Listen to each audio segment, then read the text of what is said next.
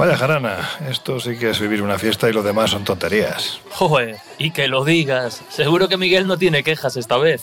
Bueno, esto sí que es una procesión como Dios manda, con música, bailes y fiesta. Es que ver a toda esta gente, vestida con sudarios blancos y velas, deambulando en mitad de la noche y viviendo de esta forma sus creencias, es impresionante.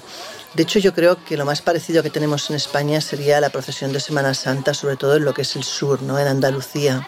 Bueno, pues antes de ir al lío, que como veis aquí hay bastante de eso, me gustaría comentaros que para quienes siguen las tradiciones esotéricas antiguas, hablamos de tradiciones con mayúsculas, los días que van del 17 al 20 de enero son importantísimos para sus creencias y muy especialmente para sus ritos porque esos días comienzan con San Antón el Ermitaño, el monje nacido en Egipto, y culminan con San Sebastián, que a decir de los esoteristas es algo así como el patrón secreto de los templarios, precisamente en la jornada que cierra el mes del solsticio de invierno. Estos son días importantes, pero nosotros nos vamos a quedar con lo que ocurre el 17, porque ya habrá oportunidad de tocar el resto en, futuros colegios invisibles. Y hay que decir que ese día, en Santa María de Aksum, Etiopía, ocurre algo, ¿verdad, Laura? Bueno, antes que nada diremos que si hay un lugar en el que los historiadores parecen estar de acuerdo en que el Arca de la Alianza estuvo allí, esa sería la Catedral de Sion Mairán en Askun, Etiopía. De hecho, las crónicas lo que cuentan es que habría permanecido allí durante siglos, custodiada pues, por los monjes ortodoxos, es decir, representantes del cristianismo católico más antiguo, y que, bueno, que desde los primeros siglos del primer milenio se asentaron en estos lugares y que todavía estarían allí, de hecho. La pregunta, de todas formas, es, ¿existen pruebas que avalen esta teoría? Pues lo cierto es que muy pocas, la verdad. Más allá de lo que es la fiesta del arca, que se celebra pues, cada 17 de enero, en la cual se saca a pasear en procesión la reliquia, eso sí, cubierta, de forma que nadie la puede ver, más allá de eso, pues hay pocas pruebas. La única quizás eh, añadible a esto es el hecho de que en el lugar se descubrieron varias reliquias que cronológicamente podrían ser de la época del arca y pertenecer al templo de Jerusalén. En cualquier caso, sea o no el arca real, lo cierto es que aquí están absolutamente convencidos de ello y prueba de eso es que en, en cada templo que hay en Etiopía pues tiene una réplica de la misma.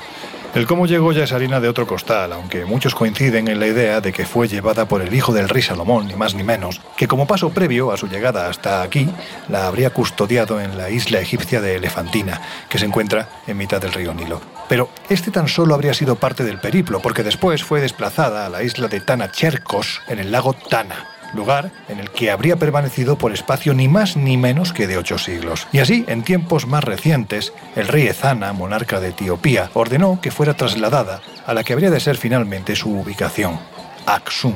Y parece ser que para toda esta gente que está aquí no hay duda de que realmente la que custodian es la verdadera arca de la alianza.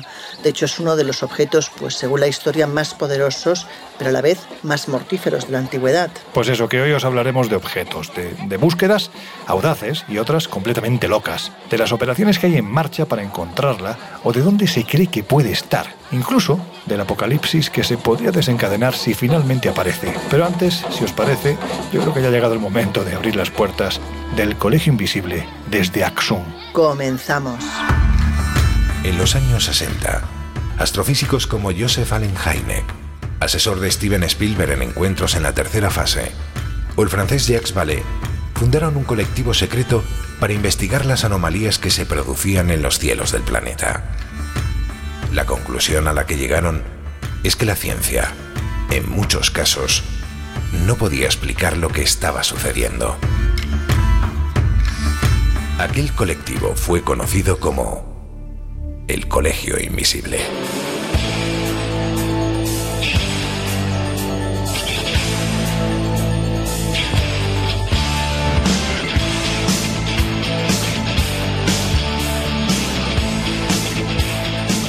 El Colegio Invisible, con Lorenzo Fernández Bueno y Laura Falcó en Onda Cero.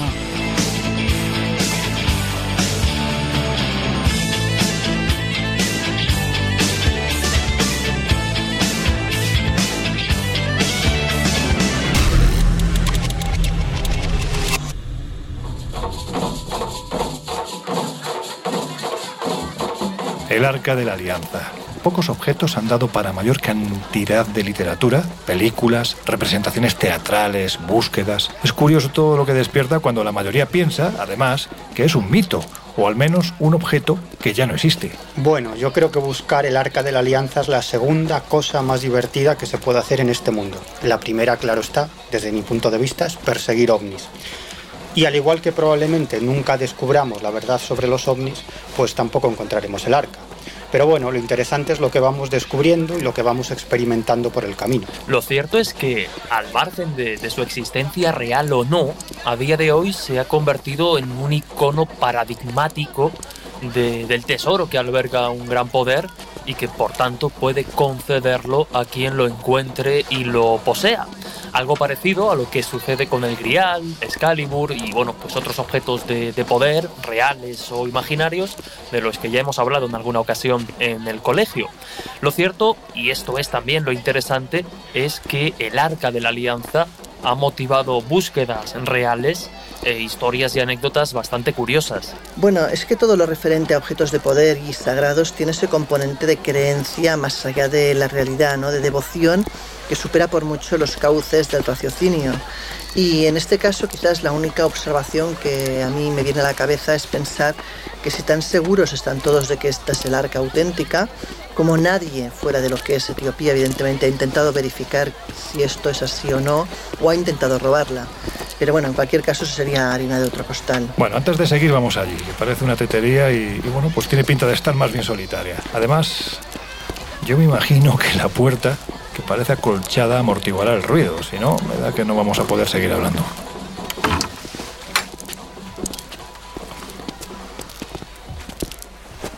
Por favor, qué maravilla.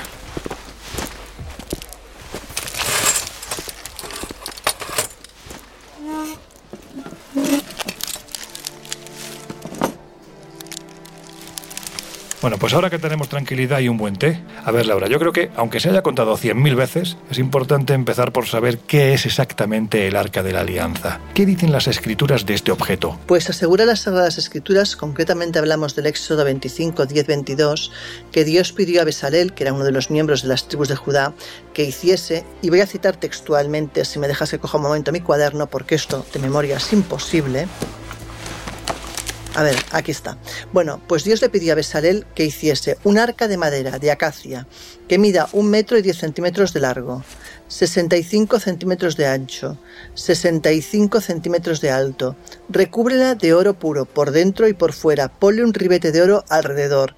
Hazle también cuatro argollas de oro y pónselas en las cuatro patas, dos de un lado y dos del otro Haz también travesaños de madera, de acacia. Recúbrelos de oro y pásalos a través de las argollas que están a los costados del arca, para que puedas ser levantada con ellos y ya no vuelvas a quitarlos. Déjalos ahí, en las argollas del arca, y coloca en el arca la ley que te voy a dar. Haz una tapa de oro puro, que mida un metro y diez centímetros de largo, por 65 centímetros de ancho, con dos seres alados de oro labrados a martillo en los dos extremos. La tapa y los seres alados deben ser de una sola pieza. Uno de ellos estará en un extremo de la tapa y el otro en el otro extremo, el uno frente al otro, pero con la cara hacia la tapa, y sus alas deben quedar extendidas por encima de la tapa cubriéndola con ellas. Coloca después la tapa sobre el arca y pon dentro del arca la ley que te voy a dar. Allí me encontraré contigo y desde lo alto de la tapa de entre los dos seres alados que están sobre el arca de la alianza, te haré saber todas mis órdenes para los israelitas. Pues este, que no tiene pérdida, es el texto eh, que podemos eh, leer respecto a lo que aseguran las Sagradas Escrituras. ¿Y por qué se piensa que pudo acabar ni más ni menos que en un lugar tan aparentemente lejano de Jerusalén como es, por ejemplo, Etiopía? Pues el principal culpable o responsable de que se popularice la leyenda o la versión que habla o sitúa el Arca de la Alianza en Etiopía es del investigador británico Graham Hancock, quien en su libro ya clásico Símbolo y Señal, pues nos habla de cómo oyó hablar por primera vez de la conexión del arca con Etiopía precisamente mientras escribía un libro sobre ese país africano donde Graham Hancock había sido corresponsal.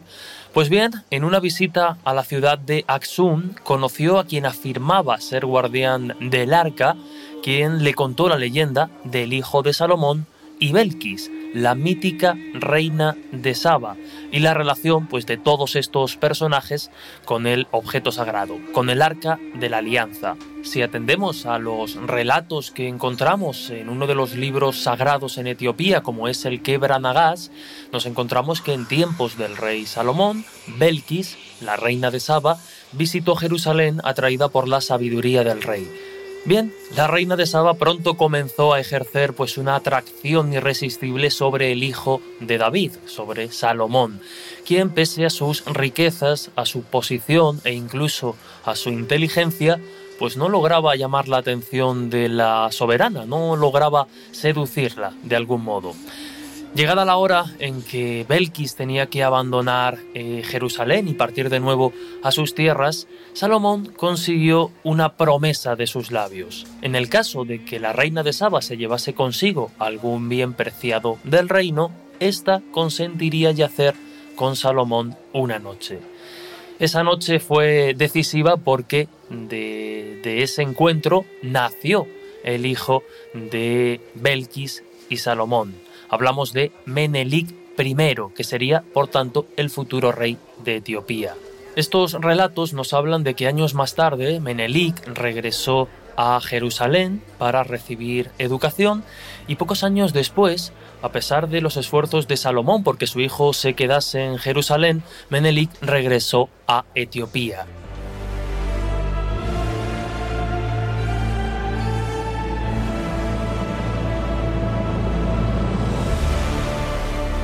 Y la tradición de nuevo nos cuenta que, ayudado por una serie de compinches, se llevó consigo el arca de la alianza. Y aquí entroncamos con la búsqueda o la hipótesis del investigador que citábamos al inicio de esta historia, de Graham Hancock, porque según sus eh, argumentos, Hancock demostraría que el arca salió de Palestina, que estuvo un tiempo en la isla de Elefantina en Egipto y que después de que los judíos de esa isla de Elefantina huyesen al Sudán y a las tierras altas de Etiopía, llegó finalmente al lago Tana. Obviamente, Graham Hancock consultó y estudió estos antiguos textos que relataban pues cómo el Arca de la Alianza había sido colocada en una especie de tabernáculo en la isla de Tana Kirkos, donde permaneció 800 años hasta que el rey Ezana de Etiopía la llevó hasta su emplazamiento actual en la ciudad de Aksum. Graham Hancock, como comentábamos, mantiene y sostiene firmemente en su libro Símbolo y Señal que el arca de Menelik I, la que salió de Jerusalén a manos del hijo de Salomón y Belkis, se depositó finalmente en la iglesia de Santa María de Sion en Aksum y bueno, parece ser que según los relatos y la tradición oral, ahí sigue.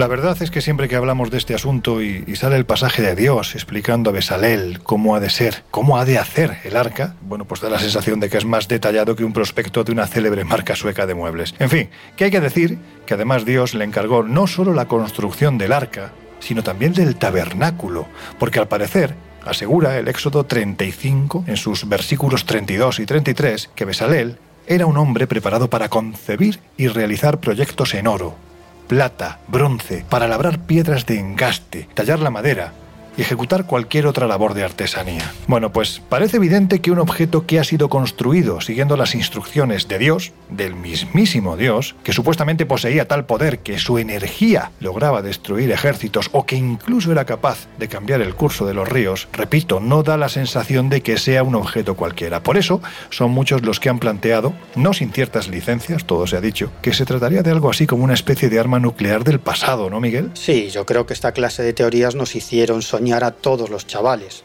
Todos en nuestros años mozos leímos a Eric von Daniken, a Peter Colosimo, a Pogol Sibergier, al gran Andreas Faber-Kaiser. Por ejemplo, en el caso de Daniken, afirmaba que el arca era algo así como un sistema de radio a través del cual Moisés se comunicaba con Yahvé. Yahvé que era el auténtico guía del pueblo elegido hacia la tierra prometida. Y Yahvé si interpretamos ciertos pasajes del Antiguo Testamento de forma absolutamente literal, era un objeto volador que es descrito en el Antiguo Testamento como una columna de nube durante el día y una columna de fuego durante la noche. Por cierto, una columna de fuego que iba iluminando el camino por el que avanzaba el pueblo elegido. Ahora bien, de lo que no cabe duda es de que el arca de la alianza era el auténtico nexo de unión entre Yahvé y su profeta, Moisés. Era el artilugio, entre comillas, o sin comillas, yo que sé, mediante el cual Moisés se comunicaba con Dios. En este sentido, los historiadores ortodoxos dicen que se trataba de una especie de oráculo, pero los heterodoxos, o muy heterodoxos, defienden que el arca hablaba de verdad, porque si hacemos caso a ciertos pasajes, como por ejemplo el de números 10.33, el arca elegía incluso la ruta que los hijos de Israel debían tomar.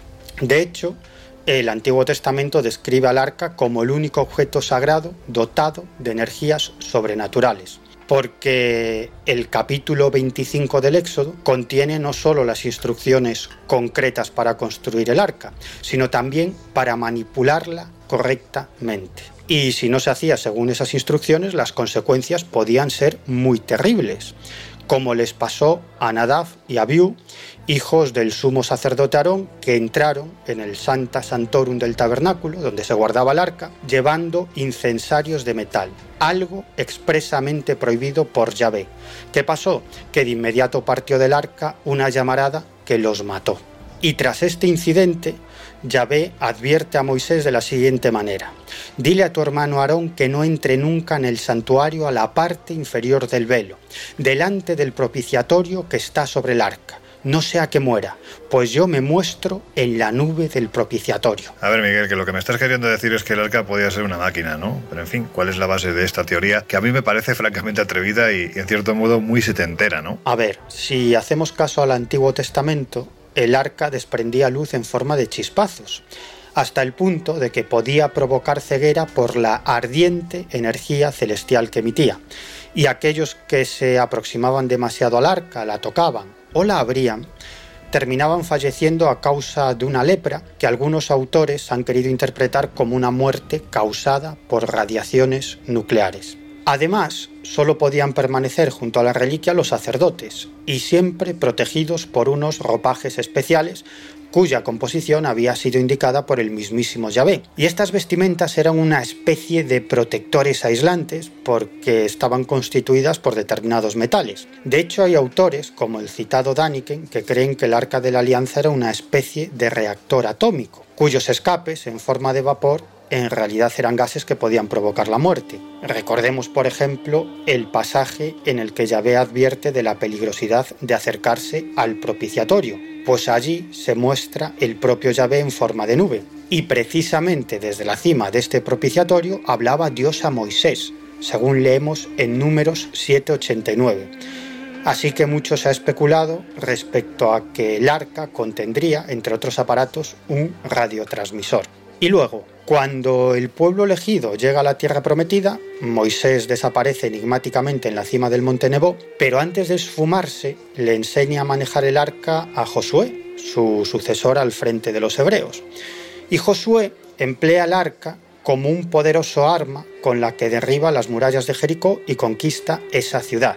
Pero antes de la batalla, Josué recomienda a sus soldados que sigan al arca, aunque dejando una distancia de 2.000 codos con ella para no recibir esa mortífera influencia del arca. Sin embargo, ¿qué pasa? Que el arca falla en una de las batallas y esta reliquia acaba en manos de los filisteos. Pero tal como se relata en los capítulos 4, 5 y 6 del libro de Samuel, los filisteos comienzan a fallecer afectados por una especie de tumores malignos, así que al final deciden devolver el arca a sus legítimos dueños, a los hebreos. Y hasta que llegan los especialistas en el manejo del arca, un grupo de sacerdotes hebreos que iban ataviados con los ropajes ceremoniales adecuados, que como he dicho antes estaban hechos con unos metales protectores, pues hasta que llegan esos sacerdotes hebreos mueren nada menos que 72 personas por acercarse demasiado al arca.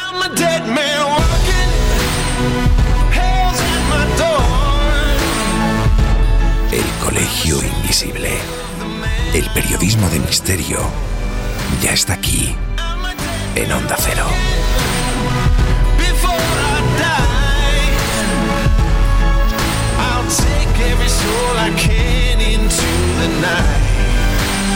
and kill till I die.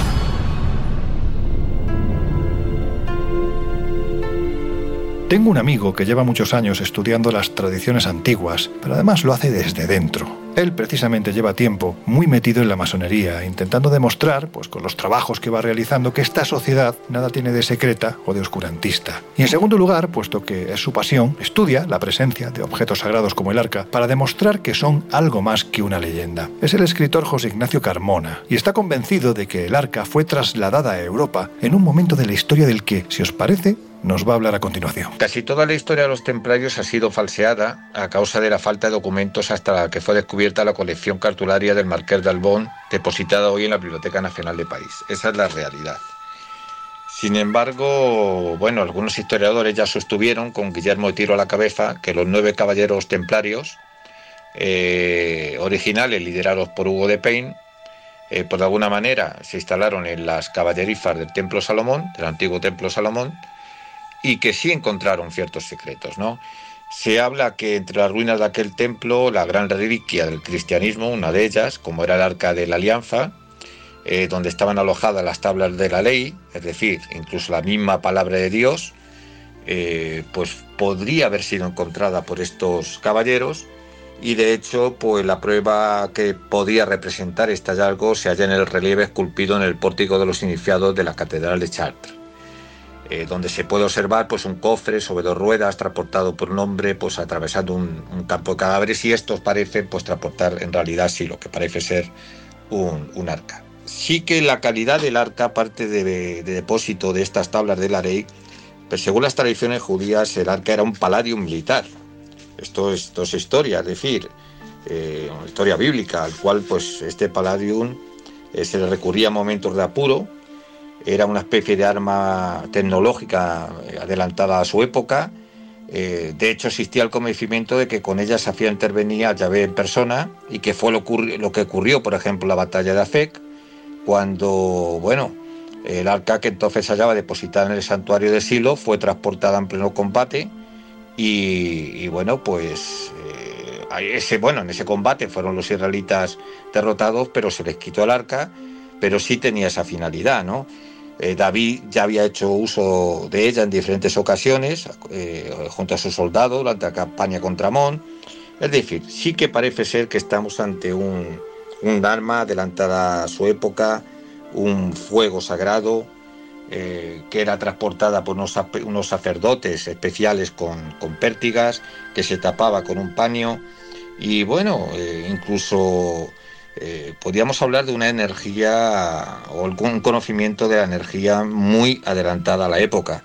Es una especulación, pero, pero es una hipótesis muy atrevida, pero también eh, podría ser muy fidedigna si nos atenemos a los textos.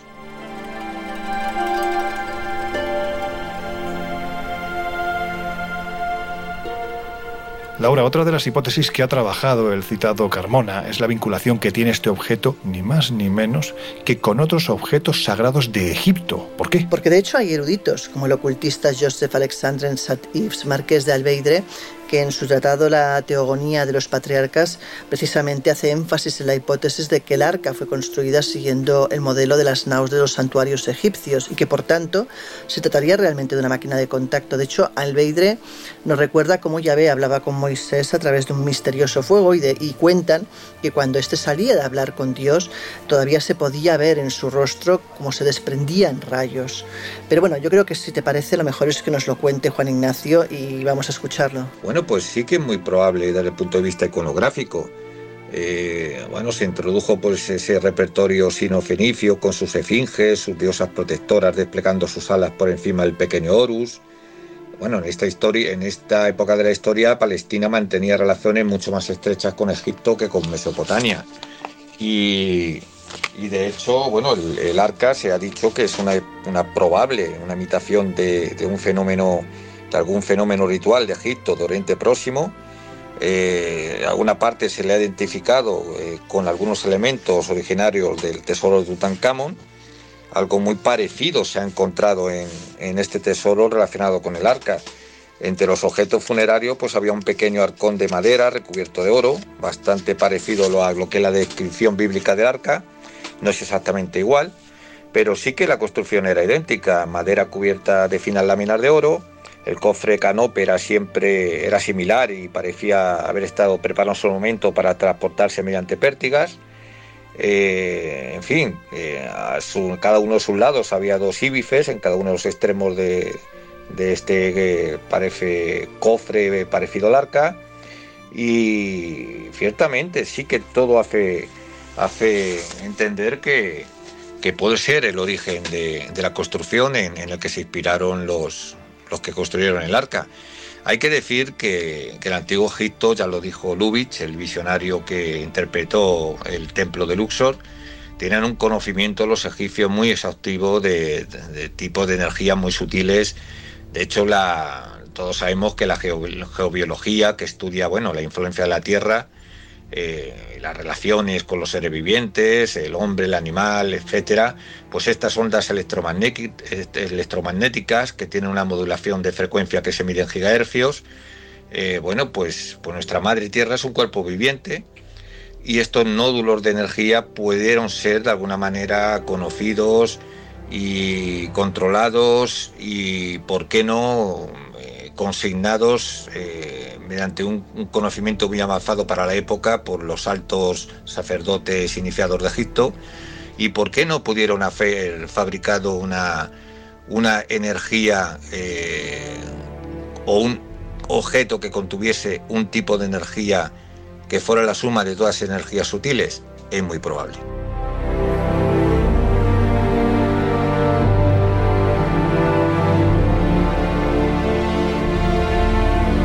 Pero ahí no queda la cosa, porque este investigador escritor y masón, que además es un erudito, tiene claro que en algún momento de la historia hubo unos caballeros muy conocidos por todos, los templarios, y que por cierto no han estado todavía en el Colegio Invisible, así que habrá que traerlos. Bueno, pues parece ser que la tuvieron en su poder en algún momento de esa parte oficial de su historia. Efectivamente, Juan Ignacio Carmona advierte que los templarios se custodiaron e incluso puede que desplegaran su poder, se la trajeron para Europa tras su huida de Tierra Santa. Si te parece bien, lo vamos a escuchar. Respecto de que si los templarios llegaron de verdad a, poseer este, eh, digamos, eh, o hay evidencia de que, de que poseyeran este arma eh, tecnológica como, como pudo ser o representar el arca, bueno, pues hay investigadores como Luis Carpentier que sí, que creen que tras nueve años de búsqueda, Hugo de Payne y sus ocho caballeros, que después de encontrar el arca junto a otras piezas, lo llevan a Francia, a la región de Languedoc,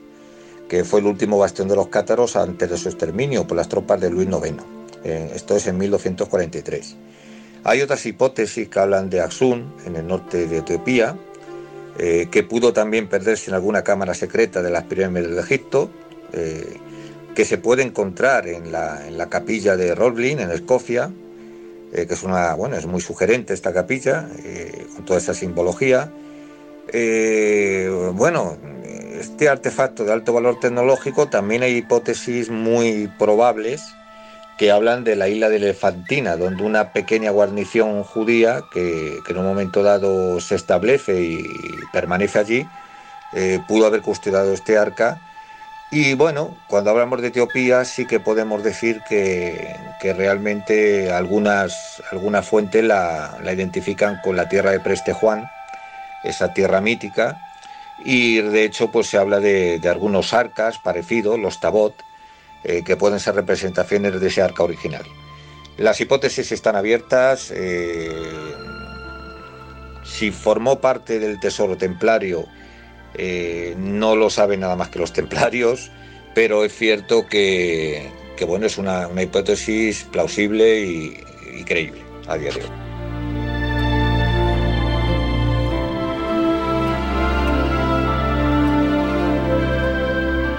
Pues da la sensación de que no está muy claro dónde podría estar, entre otras cosas, porque son muchos los que parecen tenerlo precisamente claro. Y como estamos viendo, no coinciden ni a la de tres, no se ponen de acuerdo. En fin, que otro de los que parece convencido de saber dónde se encuentra es el rabino ultraortodoxo judío Richard Haim. Mirad, en el año 2013, la web noticiacristiana.com se hizo eco de esta noticia a la que, dicho sea de paso, pocos prestaron atención. Decía así, déjame que coja mi cuaderno y aquí está.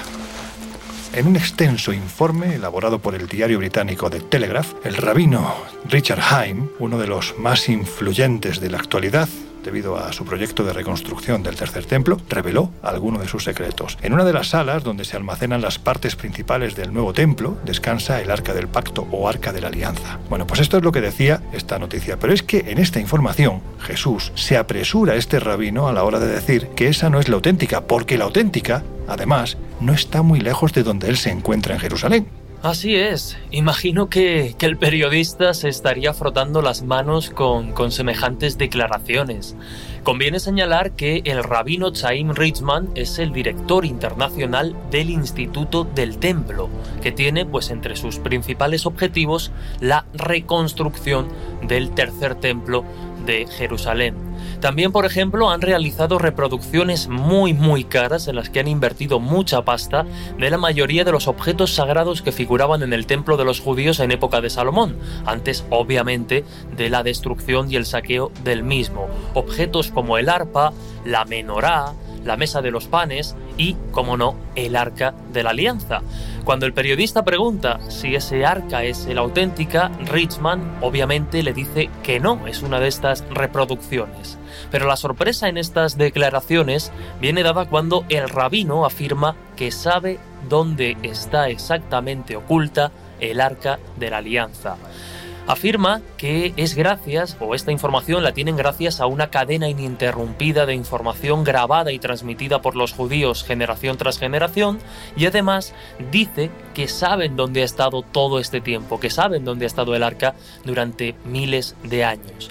Se encontraría oculta en unas cámaras subterráneas cavadas en los días de Salomón.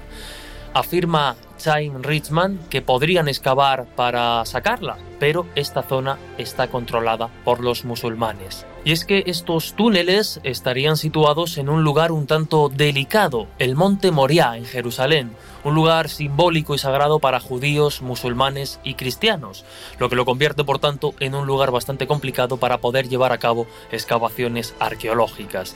Entre otras cosas porque la institución que gobierna sobre la explanada de las mezquitas considera que nunca existió un templo sagrado en esa zona y que por tanto, según su visión, los judíos no tienen ningún derecho sobre ese lugar. Lo cierto es que este rabino, Chaim Richman y otros tantos están convencidos no solo de la existencia del arca, sino de su posición exacta, esperando pues a ver la luz y dar inicio así a la reconstrucción del tercer templo de Jerusalén y la llegada del Mesías de los judíos. La pregunta pertinente es, ¿sigue el arca en algún lugar del monte Moria, como cree Richman, o se la llevó a Roma el emperador Tito como parte del saqueo y a partir de ahí es cuestión de seguirle la pista.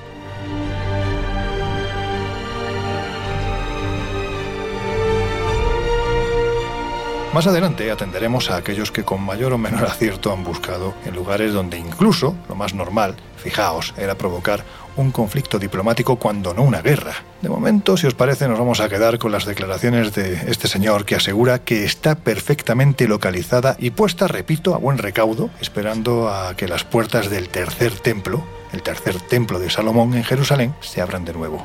Claro, si eso ocurriese, ¿Qué conllevaría? Pues si hacemos caso a lo que nos dicen los textos sagrados judíos, hablamos del fin del mundo, así que no sé yo si es conveniente que alguien abra esas puertas. There is a house in charming town. They call the rising sun. And it's been the ruin of many a poor girl. A king he was on carven throne. Antes de continuar, le vamos a dar un toque a un querido amigo que sabe muchísimo de objetos sagrados, entre otras cosas porque por avatares del destino, vamos a decirlo así, lleva muchos años buscándolos. Quizás nos aclare un poquitín cuál es la importancia real de un objeto como el arca y lo más importante, dónde se puede encontrar.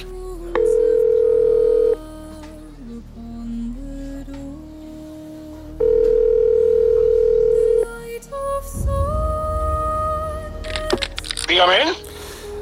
Querido Juan, ¿cómo estás? Soy Lorenzo. ¡Wow!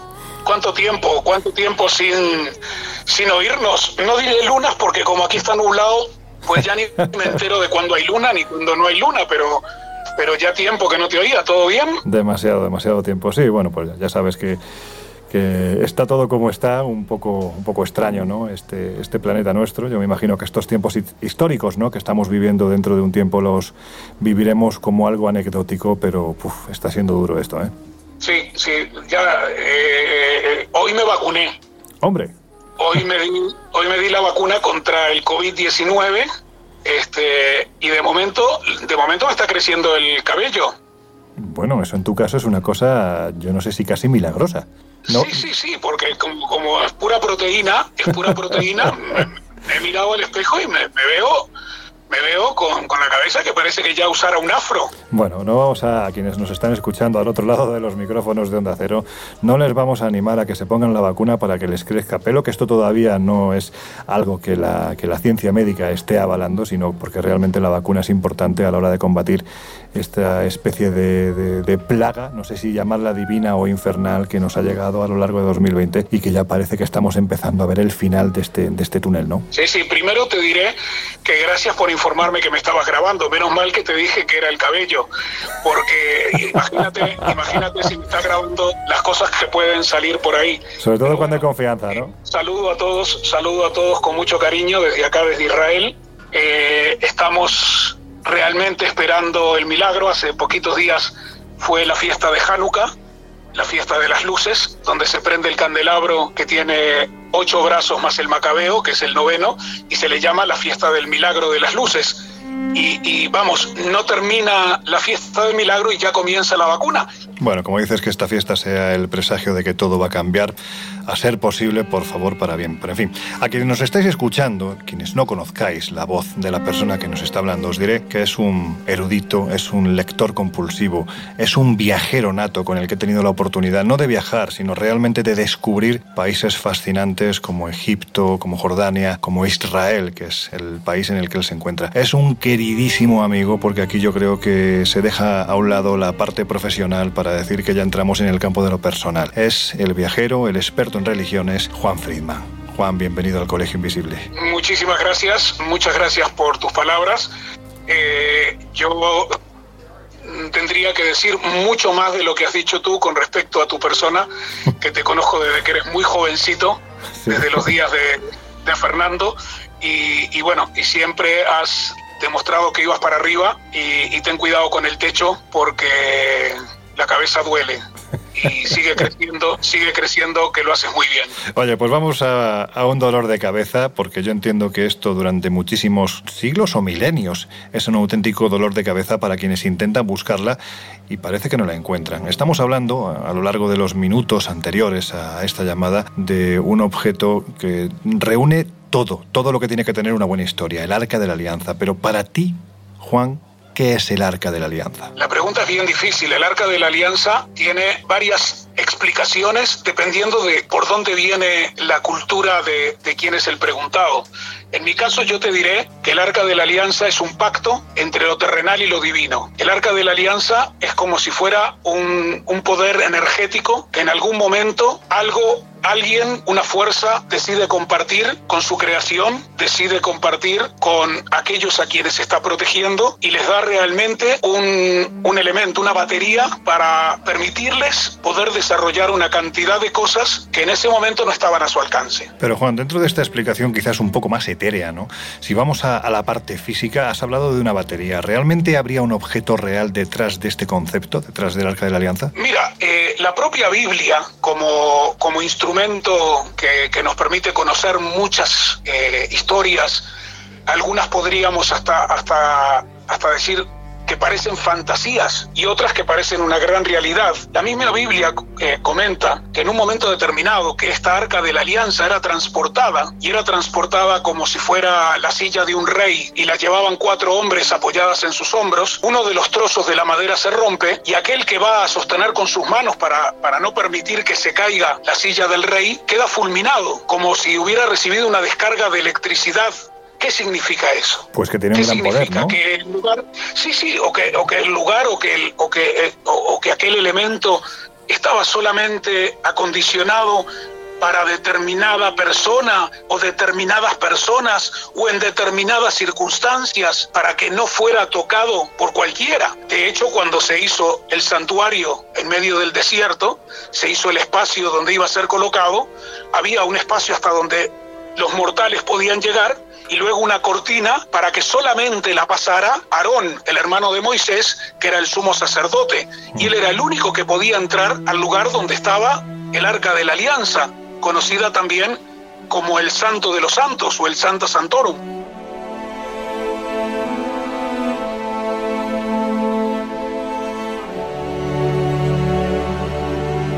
Oye Juan, ¿y tú crees que si hacemos un viaje en el tiempo, desde ese tiempo precisamente hasta, hasta la actualidad, hasta el siglo XXI, ¿se ha perdido el rastro de este objeto porque realmente ya no existe? ¿Fue destruido o, o transformado? ¿O tú crees que el Arca de la Alianza todavía permanece intacta, escondida en algún sitio, esperando a que, bueno, no sé si en plan Indiana Jones o en plan arqueólogo, el que sea puro de espíritu realmente lo encuentre? ¿Tú crees que este objeto todavía existe? Yo pienso que sí existe y yo pienso que está y está en algún lugar de nuestro planeta, sigue estando porque el pacto no se rompió. No te me vayas por las ramas, que yo sé que tú sabes más de lo que cuentas y a veces camuflado en este segundo relato, mm, bueno, pues implícitamente intentas no desvelar todo lo que se pregunta. No sé si lo que he soltado es un galimatías, pero te lo voy a volver a preguntar. ¿Tú crees que el Arca de la Alianza podría estar esperando a ser descubierta en algún lugar del planeta? Porque hay quien dice, Juan, por ejemplo, que en Etiopía, en Santa María de Axum, se encuentra precisamente ese Arca de la Alianza y de hecho cada 17 de enero celebran la fiesta del Arca. Es muy probable que tengan un trozo, es muy probable que tengan algún elemento, si no fuera de un trozo propiamente del Arca de la Alianza, que fuera algún elemento vinculado al arca de la alianza, como podría ser eh, el cuerno de un carnero, o podría ser un trozo de, del plato donde se ponía el panásimo, o podría ser cualquier cosa que hubiera estado vinculado al arca de la alianza en el pleno Santa Santorum y lo pudieran tener ahí. Porque la historia nos cuenta una cantidad de cosas, de personajes que vinieron, la reina de Saba y el hijo de la reina de Saba y Salomón y muchos otros personajes que estuvieron ahí en contacto de alguna manera y vaya uno a saber si no hubo algún regalo, eh, sabiendo que ese regalo les iba a permitir determinados favores o determinada protección. Mira, precisamente vinculado, no sé si a lo mesiánico, desde luego sí a lo sagrado, por lo menos a los textos sagrados del pueblo judío, te voy a recordar esta información que salió hace unos años. Se trata de un artículo que fue publicado en el año 2013, en el que el rabino Hein Richman, precursor además del proyecto de reconstrucción del tercer templo, reveló lo siguiente. Él dijo que el arca está oculta a un kilómetro de aquí en cámaras subterráneas cavadas en los días de Salomón. Cuando se refería a un kilómetro de aquí, se refería a Jerusalén y él situaba precisamente el arca justo debajo del monte del templo. Pero esta zona que sepamos ahora mismo está siendo controlada, lo que es la explanada de las mezquitas, está siendo controlada por los musulmanes. ¿Tú crees en esta posibilidad? Es decir, que el arca esté debajo del monte del templo y en que ya, como decía Heinz Risman, ya se ha iniciado la búsqueda? Mira, eh, este, eh, ese lugar es el más popular dentro de la tradición judía. De ahí que se recomienda a los judíos a no subir a la explanada del templo, porque como debajo está enterrado en algún sitio el arca de la alianza, ¿cómo es posible que una persona pueda pasar caminando por arriba de donde está debajo el arca de la alianza enterrada. Entonces se recomienda no pisar la explanada del templo como lugar sagrado y se le dice, es un llamado a los judíos que son quienes creen en esto. Ahí se hicieron excavaciones Inclusive hace 30 o 40 años atrás, ya no recuerdo exactamente cuándo fue, que la UNESCO eh, expulsa a Israel de sus filas porque hay una denuncia que si se sigue excavando se va a venir la mezquita del Aqsa, una de las dos mezquitas que están sobre, sobre la explanada del templo, que está la mezquita de la cúpula de la roca y la mezquita del Aqsa, quiere decir la distante o la lejana, y que si siguen excavando se va a venir todo abajo. Con lo cual, oficialmente no se ha seguido excavando. Extraoficialmente, eh, seguramente ha aparecido algún arqueólogo israelí, pero vestido de fraile, mm. para que no acusen a Israel y con una palita habrá estado sacando un poco de tierra y buscando cosas. Claro, yo entiendo que si en un momento determinado, imaginemos, un eh, grupo de arqueólogos eh, judíos están excavando debajo del monte del templo con la intención de encontrar el arca. Es que yo entiendo que esto, las consecuencias que podría tener, ya no te hablo ni tan siquiera simbólicas, sino hasta políticas, serían terribles, ¿no? Serían tremendas. Es decir, es, es algo muy complicado, ¿no? Aun sabiendo que eso está ahí, no es tan fácil. Yo lo digo principalmente para quienes nos están escuchando y no conozcan la situación. Entiendo que la situación política de Israel es conocida por todo el mundo, pero quienes no conozcan el lugar al que estamos haciendo referencia y cómo en un solo punto o prácticamente en un punto más bien pequeñito de Jerusalén se aunan tantas sensibilidades, es que es muy complicado ir a buscarla. Indudablemente, aunque hoy por hoy eh, puedes venir a Jerusalén y caminar por unos espacios debajo de la esplanada del templo, casi, casi, mm. casi, casi, no exactamente debajo de la esplanada, pero casi, casi la, la, pasas rozando por unas calles eh, y por unos espacios bajo tierra que son increíbles. Eh, se han encontrado en las calles originales del tiempo de Jesús, del tiempo de los romanos, con las cloacas que habían en la ciudad por debajo de las calles, se han encontrado eh, eh, los, sistemas, los sistemas de cómo transportar el agua por los canales que estaban bajo las calles también de Jerusalén. Es decir, cantidad de cosas se han encontrado. Uno se puede meter bajo tierra en esa zona de Jerusalén y estar días bajo tierra descubriendo cosas que evidentemente descubriendo para uno mismo ya están descubiertas, pero que son impresionantes. De la búsqueda del arca evidentemente no se habla.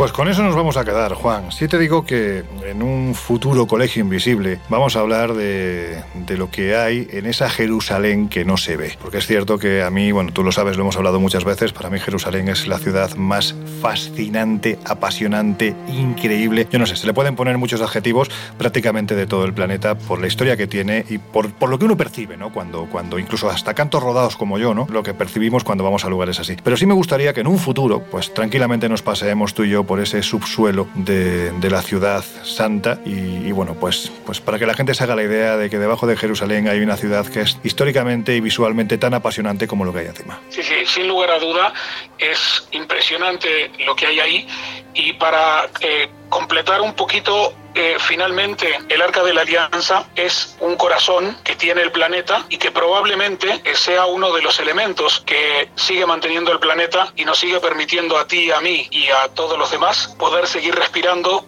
y poder seguir usufructuando de este lugar que nos han permitido en esta oportunidad disfrutar de él. Y lo que a mí me permite poder disfrutar de tus palabras y de tu conocimiento no es el corazón de la tierra, sino el corazón enorme que tienes. Querido amigo Juan, nos volvemos a oír dentro de muy poco. Un abrazo muy fuerte. Cuídate, Loren, y besos a todos.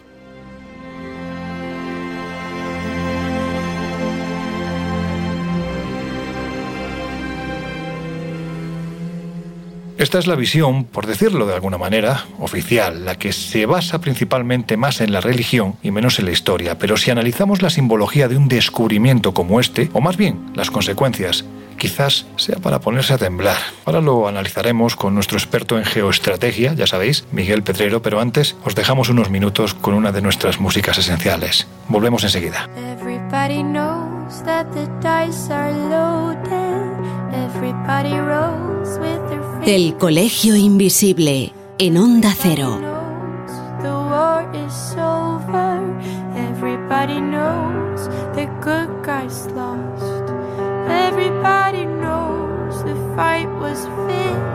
The poor stay poor, the rich get rich.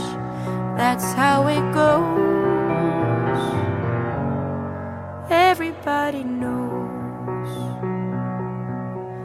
Everybody knows that the boat is leaking. Everybody knows that the captain lied. Everybody got this broken feeling like their father or their dog just died. Everybody talking to their pockets. Everybody wants a box of chocolates. and a long stem rose. Everybody knows. Everybody knows that you love me, baby. Everybody knows that you really do. Everybody knows that you've been faithful. Oh, give or take a night or two. Everybody knows you've been discreet, but there were so many people you just had to meet without your clothes. Everybody knows. Everybody knows. Everybody knows. That's how it goes. Everybody knows. Everybody knows. Everybody knows. That's how it goes. Everybody knows. And everybody knows that it's now or never. Everybody knows that it's me or you. And everybody knows that you live forever when you've drawn a line or two. Everybody knows the deal is rotten. Old Black Joe still picking cotton for your ribbons and bows. And everybody knows.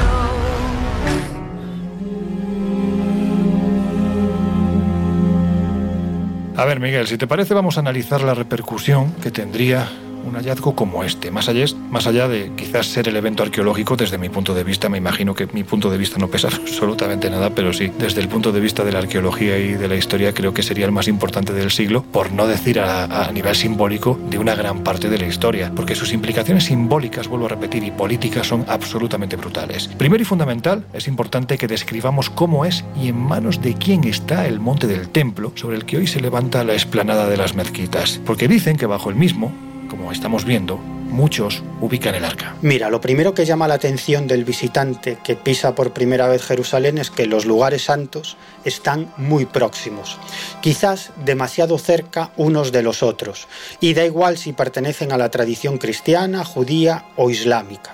Este es el principal reclamo y a la vez la principal maldición de una ciudad que desde mi punto de vista es la capital religiosa y espiritual del mundo.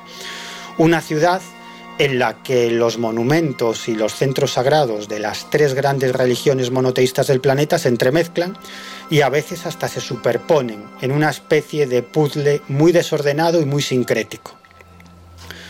Por ejemplo, el muro de las lamentaciones, que es el enclave más sagrado del judaísmo. Bueno, pues el muro de las lamentaciones forma parte de la estructura de la explanada de las mezquitas, sitio santo para el Islam a la altura de la Meca y Medina. ¿Por qué? Porque desde la explanada de las mezquitas, dice la tradición, Mahoma ascendió a los cielos. Pero es que también es un lugar sagrado para el cristianismo, porque en este sitio Abraham se dispuso a asesinar a su hijo Isaac por mandato de Yahvé y también en este sitio Jacob experimentó su famoso sueño celeste. Y por si fuera poco, en esta misma zona Jesús de Nazaret protagonizó muchas de las escenas que se describen en el Nuevo Testamento. Y a tan solo 10 minutos, más o menos, caminando de la esplanada de las mezquitas está el Santo Sepulcro, donde habría permanecido el cuerpo del Hijo de Dios hasta que resucitó a los tres días. Pero vayámonos ahora a la milenaria tradición rabínica. Según esta tradición, Jerusalén se empezó a construir alrededor de la Sejiná, la roca fundacional, la morada perpetua de Dios. Desde allí decidió Dios la creación del mundo y amontonó la tierra que utilizó para dar forma a Adán. Y si hacemos caso al Antiguo Testamento, alrededor del año 1000 a.C., el rey David levantó en ese sitio un altar. Y el monarca indicó a su hijo y sucesor, Salomón, que colocara sobre ese altar nada menos que el arca de la alianza. Y para proteger al arca de la alianza se construyó una sala, el Santa Santorum. Y a la muerte de su padre, Salomón comenzó allí la construcción de un gran templo, un gran templo en torno al cual nació la ciudad sagrada de Jerusalén. Y este es el primer templo de Salomón o el primer templo de Jerusalén.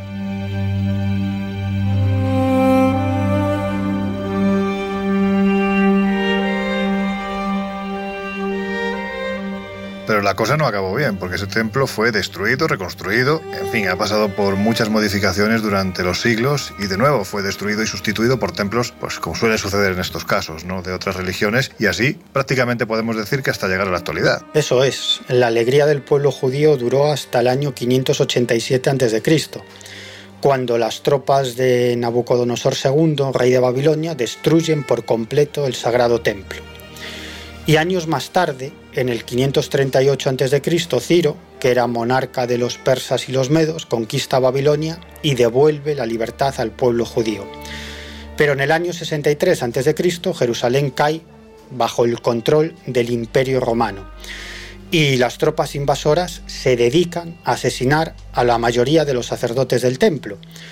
¿Por qué? Porque los sacerdotes intentaron evitar a toda costa que los soldados profanaran el Santa Santorum, el lugar donde había permanecido el arca.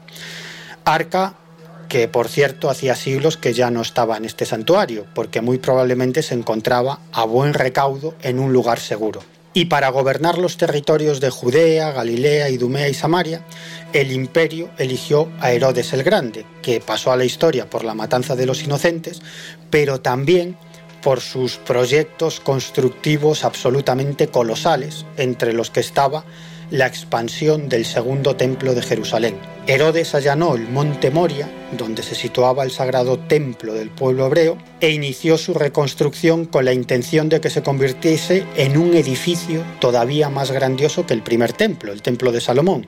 Y para eso lo que hizo fue elevar el terreno tras rodear el monte con una muralla que hizo rellenar con escombros, dando así forma a lo que actualmente es la explanada de las mezquitas.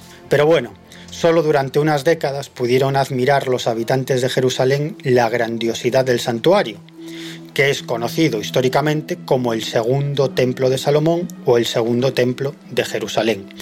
Y digo esto porque en el año 70 después de Cristo los romanos destruyen por completo el templo y levantan allí otro santuario dedicado al dios Zeus.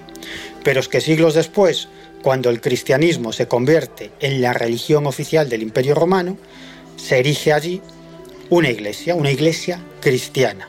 Por lo tanto, el enclave antes ocupado por el templo más sagrado del pueblo judío acabó sirviendo como base para un santuario pagano y luego para otro santuario cristiano. Pero claro, es que en este pedazo de tierra no solo tuvieron lugar los acontecimientos más importantes del judaísmo y del cristianismo, sino también del Islam, porque en el siglo VII el profeta Mahoma anunció en la Meca a sus seguidores que una noche había viajado al santuario más lejano, guiando a otros profetas en sus oraciones. Bueno, aunque no aludiera directamente a Jerusalén por su nombre, se interpretó que se refería al templo de Jerusalén, que desde ese momento se convirtió en uno de los territorios más sagrados del Islam junto a la Meca y Medina. Pero todavía más importante, para los seguidores del Islam es que según la tradición islámica, justo desde el templo de Jerusalén, Mahoma ascendió a los cielos acompañado por el ángel Gabriel para reunirse en los cielos con el mismísimo Dios. Claro, cuando en el año 638 después de Cristo el califa Omar conquista Jerusalén, enseguida se interesa por la explanada donde se había levantado el templo y construye allí una mezquita en conmemoración del ascenso a los cielos del profeta Mahoma. Esa mezquita acabaría siendo reemplazada por la cúpula de la roca, que destaca en todas las imágenes de Jerusalén por su cúpula dorada, y también por la mezquita de Al-Aqsa. En definitiva, que la actual explanada de las mezquitas está construida sobre lo que en el pasado era el templo de Jerusalén, el sitio más sagrado del judaísmo.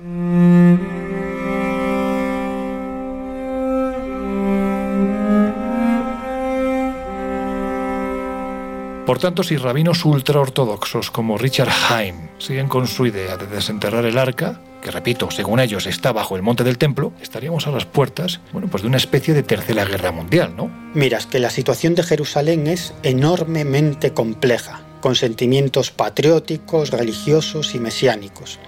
Y en la actualidad, los rabinos más radicales pretenden el levantamiento del tercer templo, porque esto supondría, desde su punto de vista, el advenimiento del Mesías judío. Y para defender esta tesis se basan tanto en las profecías bíblicas de Ezequiel como en los textos de Maimónides, el rabino más importante de la tradición judía, quien dejó escrito que el Mesías llegaría cuando se levantara el tercer templo. Y aquí tenemos que hacer una precisión, porque a diferencia de los cristianos que esperan la segunda venida de Jesús, el Mesías de los judíos todavía no ha hecho su aparición. Por lo tanto, esta cuestión tiene todavía más trascendencia en la tradición rabínica que en la cristiana. Y en la actualidad, como ya hemos comentado, los impulsores de la reconstrucción del templo se agrupan en una organización cada vez más poderosa que se llama los fieles del monte del templo o el Instituto del Templo. Esta organización se fundó a finales de los años 80 del siglo XX y su sede, curiosamente, está muy cerca de la explanada de las mezquitas. Y es a causa del conflicto permanente entre árabes y hebreos, que tiene su epicentro en la explanada de las mezquitas, que nunca se han explorado las 45 cuevas, túneles y cámaras que hay debajo de este sitio sagrado pero lo cierto es que los líderes del Instituto del Templo no paran de repetir que saben dónde se encuentra el Arca de la Alianza. De hecho, el rabino Chaim Ritzman, que fue director del Instituto del Templo hasta hace tan solo unos meses, dijo en varias ocasiones que el arca está bajo la explanada de las mezquitas, a tan solo un kilómetro del lugar donde se levanta la sede de su organización, del Instituto del Templo. Reichmann sobre esta cuestión dijo lo siguiente. Poseemos una cadena ininterrumpida de información registrada, transmitida de generación en generación, que indica la posición exacta del arca. Existe una gran fascinación por la búsqueda del arca perdida, pero nadie pregunta a los judíos. Y nosotros sabemos dónde está desde hace miles de años. Podríamos encontrarla si excavamos el monte del templo, pero la zona está controlada por los musulmanes. Bueno, Actualmente los visitantes pueden acceder a unos túneles que recorren 488 metros de la parte norte del Muro de las Lamentaciones, justo debajo de la cúpula de la roca. Y solo se pueden visitar estos túneles mediante circuitos guiados que por cierto conviene reservar al menos una semana antes porque son muchos los turistas y fieles que quieren visitarlos. Yo tuve la gran suerte de permanecer más de una hora y media en el interior de estos túneles, acompañado además por un guía del Ministerio de Turismo de Israel que me enseñó las enormes piedras de los cimientos del muro, entre las que destaca una piedra de 13 metros de largo y 587 toneladas de peso. Y todavía hoy es un gran enigma cómo los constructores del Templo de Salomón pudieron mover esa mole pétrea. Es un absoluto enigma. Y como digo, en la actualidad son muchos los que piensan que esa gigantesca roca oculta el acceso a la sala donde permanece el arca de la alianza a buen recaudo. Así que muchísimos judíos rezan en este subsuelo, al lado de esta enorme piedra, para encontrarse lo más cerca posible del arca de la alianza. Y según los rabinos ultraortodoxos, el descubrimiento del arca de la alianza supondrá la construcción del tercer templo de Salomón. Y eso según la tradición, será además el preludio de la aparición del Mesías que todavía están esperando los hebreos e incluso el inicio del fin de los tiempos. Por lo tanto, desde mi punto de vista no hay duda de que existe un ingrediente escatológico o apocalíptico en todo lo que tiene que ver con la búsqueda del arca de la alianza.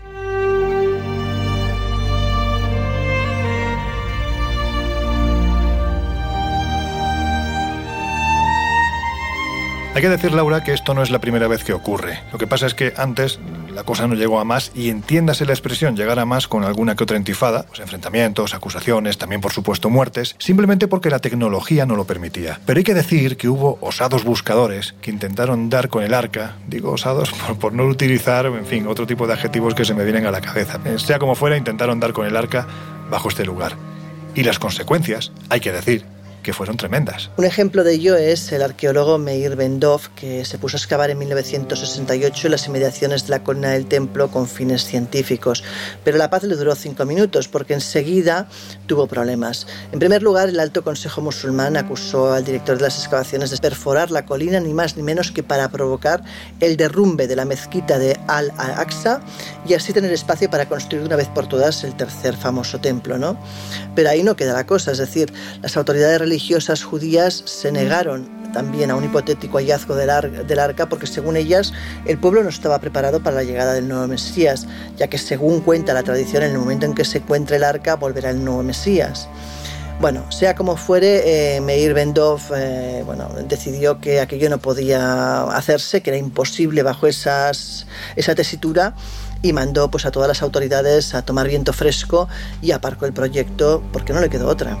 Pero bueno, tiempo antes también tenemos otra casuística. A mediados del siglo XIX tenemos el oficial del ejército británico, hablamos de Charles Warren, este hombre fue nombrado por el Fondo para la Exploración de Palestina para excavar precisamente la colina del templo. Hablamos de 1867. ¿Y qué crees que pasó? Pues como pasó años después, se encontró con una negativa absoluta de las autoridades. Pero este hombre, por lo visto, tenía bastante perseverancia y decidió deslizarse junto con su equipo al lado norte de la muralla. Allí empezó a excavar un túnel con la intención pues, de llegar al corazón del monte Moria, pero desgraciadamente llamó mucho la atención de los fieles y tuvieron que salir por patas porque empezaron a tirarle lluvia de piedras a la cabeza. O sea que imagínate la tesitura. En esta colección de búsquedas más o menos singulares, con episodios verdaderamente hilarantes. No podían faltar ni los nobles ni los videntes. Y cuando estos se mezclaban, bueno, pues ¿qué, ¿qué, pasaban cuando estos se mezclaban, Laura? Bueno, pues que surgían tentativas no menos llamativas, como por ejemplo la que dirigió en 1909 M. Parker, que era hijo del conde de Morlay.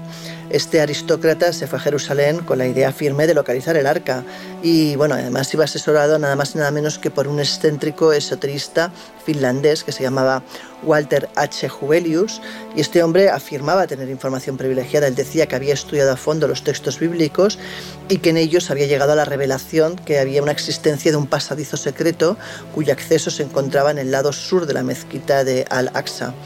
El caso es que, bueno, iniciaron los trabajos, pero vamos, poco tardó en desmontársele el tema, porque se iniciaron las protestas y no solo eso, sino que aparte la meteorología tampoco le jugó a favor.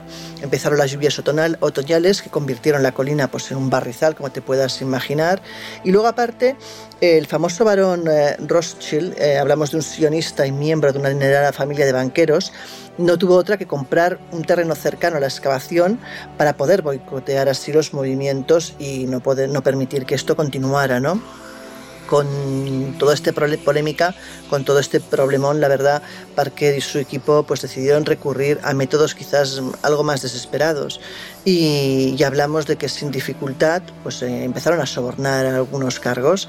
En este caso eh, lo que hicieron fue sobornar al gobernador de la ciudad, hablamos de Amecei Ben Pacha, al cual le dieron 25.000 dólares y luego también sobornaron al jeque Jalil, que era el guardián del espacio sagrado, ¿no?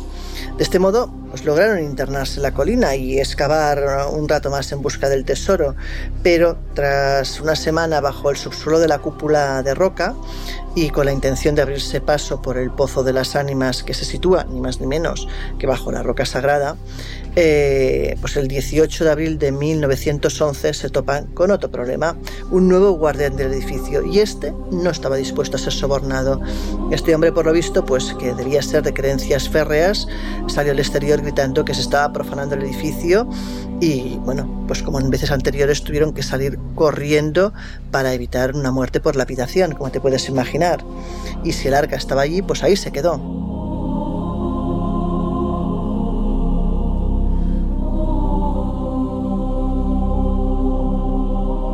Os diré que si en esta curiosa banda de buscadores hubo uno que se llevó la palma, ese fue el psíquico Jerry Cannon. Este afirmó conocer la localización exacta del arca, ni más ni menos que gracias a su guía Mosek, bueno, pues hasta aquí aparentemente todo normal, de no ser porque Mosek era un soldado fantasma egipcio que había recibido el encargo de robarla en tiempos faraónicos y que llegado el momento, no se sabe muy bien por qué, regresó del más allá para revelarle la información al citado canon después de unas sesiones de espiritismo. ¿Y sabéis lo mejor? Pues, pues, pues, pues, pues,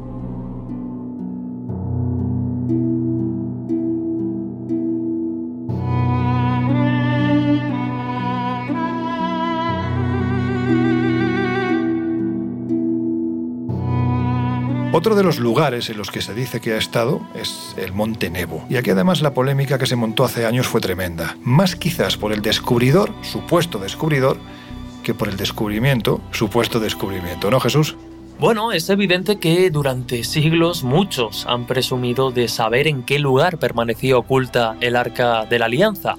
Uno de estos lugares sería el Monte Nebo un lugar sagrado para el pueblo judío que ha sido identificado en varias ocasiones como el lugar en el que fue enterrado el mismísimo Moisés. Según se contaba en el libro de los Macabeos, el profeta Jeremías había escondido el arca en este lugar antes de la destrucción del templo de Salomón.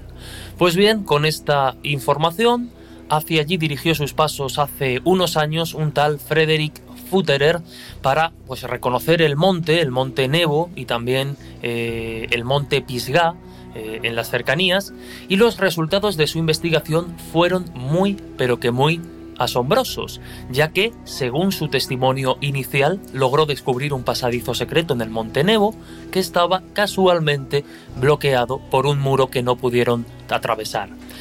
También en ese muro, ya que no podían atravesarlo, pues qué casualidad, qué maravillas tiene la vida, se encontraron la siguiente inscripción. Aquí dentro está el arca de oro de la alianza. Cuando a Futterer le pidieron más explicaciones y que revelase pues, sus pruebas, eh, dónde se produjo el hallazgo, dónde estaba esa inscripción, Futterer optó por el silencio nunca, jamás confesó el lugar exacto donde estaba ese pasadizo, ni mucho menos fue capaz de aportar algún tipo de peritaje de esas traducciones que afirmaba haber hecho de la inscripción en ese pasadizo. Es decir, pruebas cero. Esta historia finalmente cayó en el olvido hasta que años más tarde un personaje igual o más estrafalario que Futterer, Tom Krotzer, llegó al Monte Nebo, dispuesto a terminar el trabajo que no había podido terminar su antecesor. Como digo, Tom Krotzer, este nuevo explorador, era un personaje de armas tomar que llegó al monte dispuesto a poner, insisto, el punto de gracia a esta historia. El currículum de Krotzer se las trae porque afirmaba haber descubierto ya el arca de Noé, la torre de Babel e incluso la mismísima ciudad de Adán. Tras varias jornadas eh, investigando, excavando y paseando de alguna manera por el monte Nebo y por el monte Pisgah, finalmente localizaron en este último un pasadizo. Y en octubre de 1981, cuando en medio mundo veía la luz la película En busca del arca perdida, la primera de la saga Indiana Jones, pues estos hombres conseguían penetrar en el interior de la montaña hasta unos 600 pies, donde encontraron una cripta excavada en la roca que albergaba un cofre rectangular de oro, en donde obviamente tenía que estar cobijada el arca de la alianza. Decidieron no mover la pieza por mandato divino, de alguna manera la dejaron dentro de la montaña, pero lo que sí hicieron fueron unas fotos. Unas fotos que tampoco enseñaron a nadie salvo a algunos personajillos, entre otras cosas porque también era un mandato divino. A Tom Krotzer Dios le había dicho que no enseñase esas fotos. En fin, la historia corrió, hubo quien la creyó, hubo quien lógicamente no, hasta que en el año 1982 pues un arqueólogo, después de varias horas estudiando las imágenes, las famosas fotos del Arca de la Alianza de Tom Krotzer, lo que vio fue que era una caja realizada no de oro, sino de latón, que tenía un dibujo de rombos hechos claramente con una maquinaria moderna y quizá lo más revelador, y es que en la esquina superior de ese supuesto arca observó un clavo de estilo muy actual.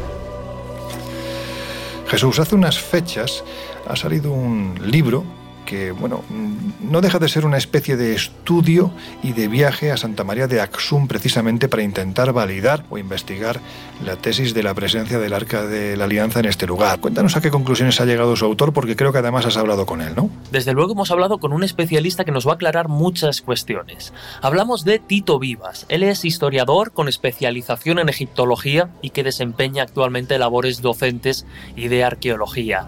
Desde hace años recorre el mundo emulando las grandes exploraciones e intentando revivir de algún modo los grandes momentos de la historia. Una pasión que ha canalizado con su proyecto Sociedad Histórica de Viajes y Expediciones. Acaba de publicar un cuaderno de viajes tremendo en forma de libro titulado Historia Fabulosa de un viaje a Etiopía, la leyenda del Arca de la Alianza. Lo ha publicado con ediciones del viento y como queda claro por su título, pues ha rastreado la famosa leyenda del Arca en Etiopía y sus apuntes son reveladores y fundamentales para comprender su verdadera dimensión. Sin duda, una de las experiencias más llamativas del viaje de Tito Vivas por Etiopía es su encuentro con el guardián del arca. ¿Cómo fue esa experiencia y qué le contó? Lo cierto es que yo tenía, bueno, primero tenía mucha desconfianza de que pudiera, hablo del primer viaje que hice a Etiopía, eh, que pudiera llegar a, encontrarme con el guardián del arca. Yo lo conocía por alguna publicación que, había leído y que hablaba de él, eh, y lo que sabía era pues lo que se contaba en, esos libros, ¿no? Pero si en algo coincidía en todos esos, esos libros era en la dificultad, el secretismo que tiene la figura del, del guardián del arca. Y bueno, pues para mi sorpresa accedió, accedió a encontrarse conmigo y a y a tener una, una, pequeña charla. Obviamente no hablaba más que su lengua natal, con lo cual yo, mm, bueno, toda la conversación fue a través del, del guía, ¿no? del, del, traductor con el que yo viajaba eh, en aquella ocasión. Hablo de, ya digo, de ese primer viaje que yo hago a Etiopía, donde me encuentro por primera vez con el guardián del arca. Y sí que yo creo que más por miedo y por respeto que, que por otra cosa, eh, en un primer momento yo no me mostré como un, eh, no sé, friki, ¿no? Interesado en el arca de la alianza ni nada por el estilo. Yo lo que quería era conocerlo a él, dejarlo hablar y, que él me contara. De modo que, un poco entré por la línea de la religión, ¿no? Yo le dije que, ya que había llegado hasta aquí, pues que me,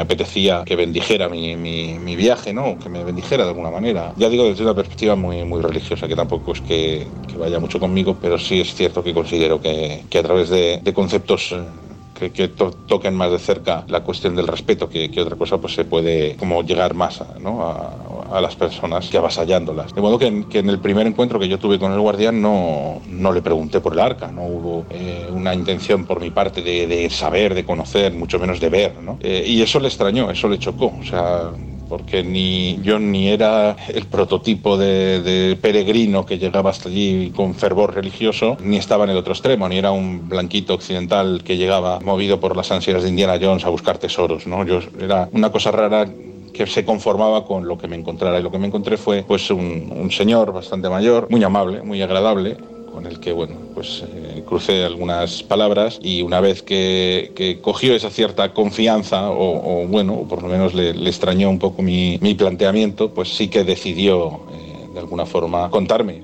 por propia voluntad alguna cuestión del arca y básicamente me contó pues cuatro cosas que ya sabía, que, que el arca se custodiaba en el interior de ese santuario, que el arca no abandonaba nunca el santuario, que el santuario era bastante más profundo y que el arca estaba no en, esa casa que se ve, sino en unos niveles eh, inferiores a los que solamente podía acceder él, obviamente, y, lo más curioso que me comentó fue que, el arca, del el tabot, como lo llaman allí, ¿no? que el tabot le, quitaba la vida. Pero claro, yo no sé, no supe cómo interpretar eso, si, si como frase que nos dice, nos ha dicho toda la vida nuestras madres, ¿no? De cuando éramos niños malos que dábamos guerra, ¿no? De me quitas la vida. O si lo decía, claro, yo le pregunté a qué se refiere. Y él me dijo que, por ejemplo, pues que, se estaba quedando ciego, que notaba pues que, le, que perdía las energías.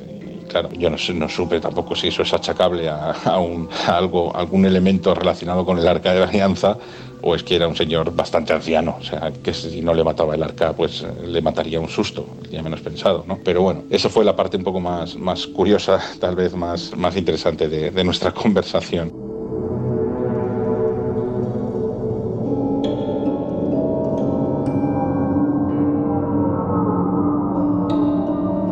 Finalmente, pues tras un viaje como el que se narra en el libro, en esa historia fabulosa de un viaje a Etiopía, nos gustaría conocer cuál es la opinión de Tito Vivas sobre la presencia del Arca de la Alianza en la ciudad de Axum. El viaje que yo narro en el libro, y el libro por tanto, yo siempre lo, bueno, al final he terminado por visualizar cualquier viaje a Etiopía casi como una especie de rosa de los vientos, ¿no? o por lo menos una estrella de cuatro puntas, como si fueran dos ejes longitudinales. Si uno sigue el argumento o el leitmotiv del Arca de la Alianza, vas a encontrarte con dos polos opuestos ¿no? del primer eje, que pues sería por un lado la leyenda el mito, ¿no? todo lo que nos deriva de los textos religiosos, pues hasta, hasta los mitos medievales que relacionan el Arca de la Alianza a través de los, de los textos etíopes, pues con, con la reina de Saba, con el rey Salomón y con Jerusalén y demás. ¿no? En ese extremo donde están todos los argumentos mitológicos eh, es donde nace la leyenda. Y el otro extremo de este primer eje en realidad es el hecho histórico, ¿no? el, el análisis que basándose en las fuentes se puede realizar de la historia del Arca de la Alianza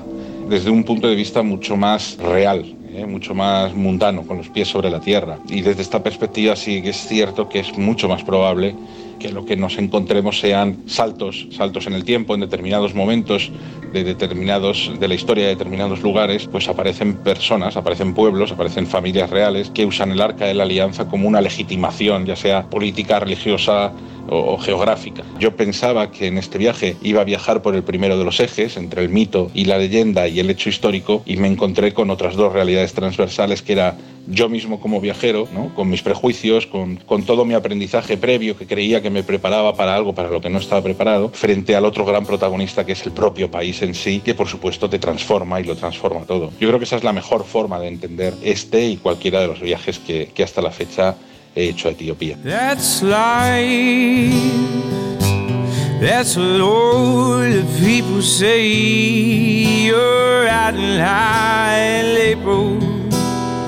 El Colegio Invisible. Los jueves de una y media a tres de la madrugada en Onda Cero.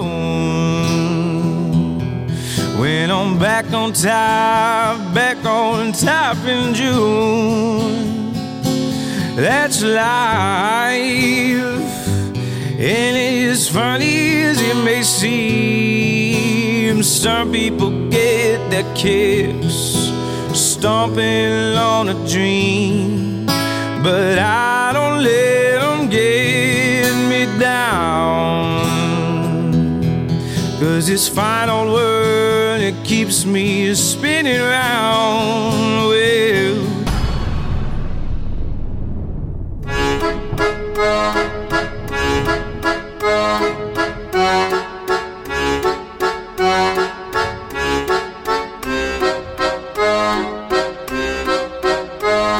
Historias así solo ocurren en el Colegio Invisible.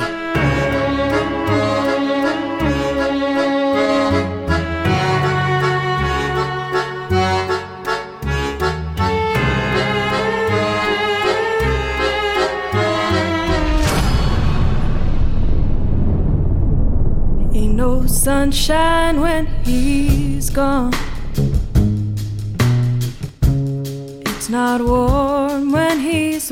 Bueno, pues ahora sí, merece la pena que afrontemos las conclusiones del Colegio Invisible de hoy desde la óptica más personal. A ver, a la vista de la enorme cantidad de gente que la ha buscado y sigue haciéndolo, y eso que esta vez hemos dejado a un lado las expediciones nazis que por supuesto la anduvieron buscando, ¿vosotros pensáis que el mítico Arca de la Alianza el objeto más carismático del templo de Salomón, aquel que desplegaba la cólera de Dios, sigue esperando oculto en algún lugar a ser encontrado o directamente ya no existe. Ay, pues mira, yo hoy me voy a poner un poquito romántico porque he de reconocer que con toda esta clase de objetos, de historias y de leyendas, pues me sale la vena, la vena romántica. Creo que en el Colegio Invisible ya hemos demostrado en más de una ocasión que detrás de toda leyenda siempre hay un resquicio de realidad aunque sea una mínima base sobre la que se construye toda esa mitología. Y a mí me gustaría pensar que algún día quizá, pues tanto el Arca de la Alianza como otros objetos o reliquias relacionadas con la arqueología bíblica pueden de repente darnos una sorpresa. Que sea el Arca de la Alianza un arma súper mega poderosa que nos ayude a conectar o nos ayude a destruir. Eso ya, bueno, pues desde mi punto de vista parece eh, literatura que atiende a determinados intereses. Ahora bien, que exista un objeto que cumpliese una función parecida a la que narran los relatos y que a partir de ahí se construyese todo este universo que, que, ha convertido en el Arca de la Alianza pues en un objeto mítico. Bueno, pues quién sabe, quizá, quizá haya que, que esperar. Yo soy de la opinión que la mayor parte de estos objetos sagrados, que seguramente existieron, con el paso de los años y el desgaste lógico del tiempo, pues terminaron por desaparecer y actualmente pues lo que quedan son réplicas posteriores. Pensemos que la mayoría de ellos tenía un alto porcentaje de materiales degradables en su estructura y es poco probable que hubiesen aguantado todos estos siglos sin deteriorarse o totalmente o casi por completo, ¿no? Eso mismo es lo que pasó, por ejemplo, cuando se hizo la prueba del carbono 14 a la lanza de Longinos y se dieron cuenta que databa del siglo VII, o cuando, por ejemplo, se hizo la prueba al Santo Sudario y la fecha que salió fue que era datado entre 1290 y 1340. ¿Significa esto que no existieron? Pues no, todo lo contrario, al revés. Yo diría que existieron y fueron precisamente tan venerados y tan importantes que se hicieron muchas copias de ellos y algunas, por fortuna, nos han llegado hasta nuestros días y nos han permitido conocer cómo eran esos objetos en realidad. Bueno, yo es que creo que nunca se va a encontrar el arca de la alianza. Por eso lo divertido es precisamente buscarla. Porque investigando sobre el arca y su posible ubicación aprendes de historia, de religión, de espiritualidad de misticismo, de arqueología e incluso de actualidad política, porque ya hemos visto que la búsqueda del arca y todo lo que rodea esa búsqueda, como la construcción del tercer templo de Salomón, tiene un ingrediente geoestratégico enorme. Por eso, conocer la historia del Arca de la Alianza es conocer también la situación del conflicto árabe-israelí, que está incendiando desde hace mucho tiempo una zona del planeta tan extraordinaria y con tanto peso religioso e histórico como es Oriente Medio.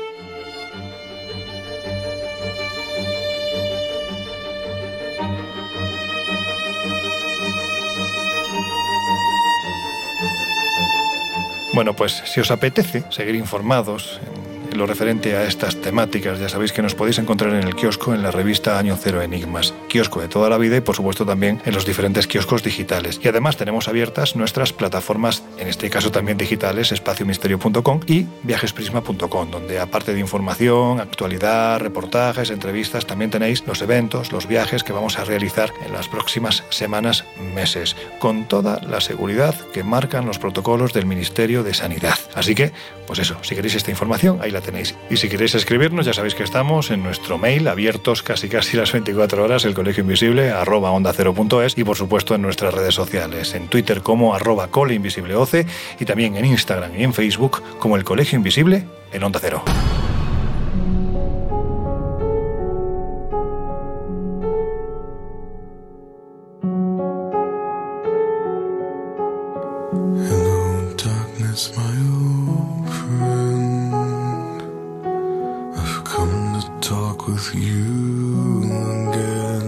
Bueno, pues ha llegado el momento de terminar el programa de hoy. Ha llegado el momento de cerrar las puertas del Colegio Invisible. Así que nada, que la semana que viene ya sabéis, estaremos en otro nuevo destino cargado de buenas historias y de buenos misterios. Laura Falcó, nos oímos dentro de siete días. Bueno chicos, nos vemos en una semana. Venga, a cuidarse.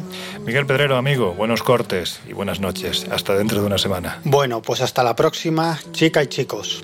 Jesús Ortega, dentro de siete días, un poquito más, compañero. Un abrazo fuerte. Pues nada, compañeros y compañera, como siempre, un auténtico lujo compartir aventuras y viaje con vosotros. Hasta la próxima. Y a vosotros ya os dejamos en compañía del gran José Luis Salas y de todo su equipo. Nosotros cerramos ya las puertas del Colegio Invisible de hoy y volvemos a abrirlas dentro de siete días. Mientras tanto, que seáis muy, muy felices.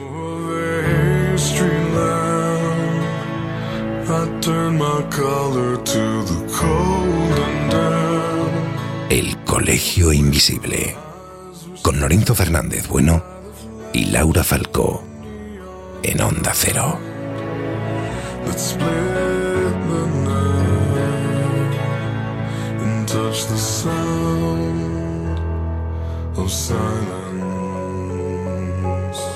And in the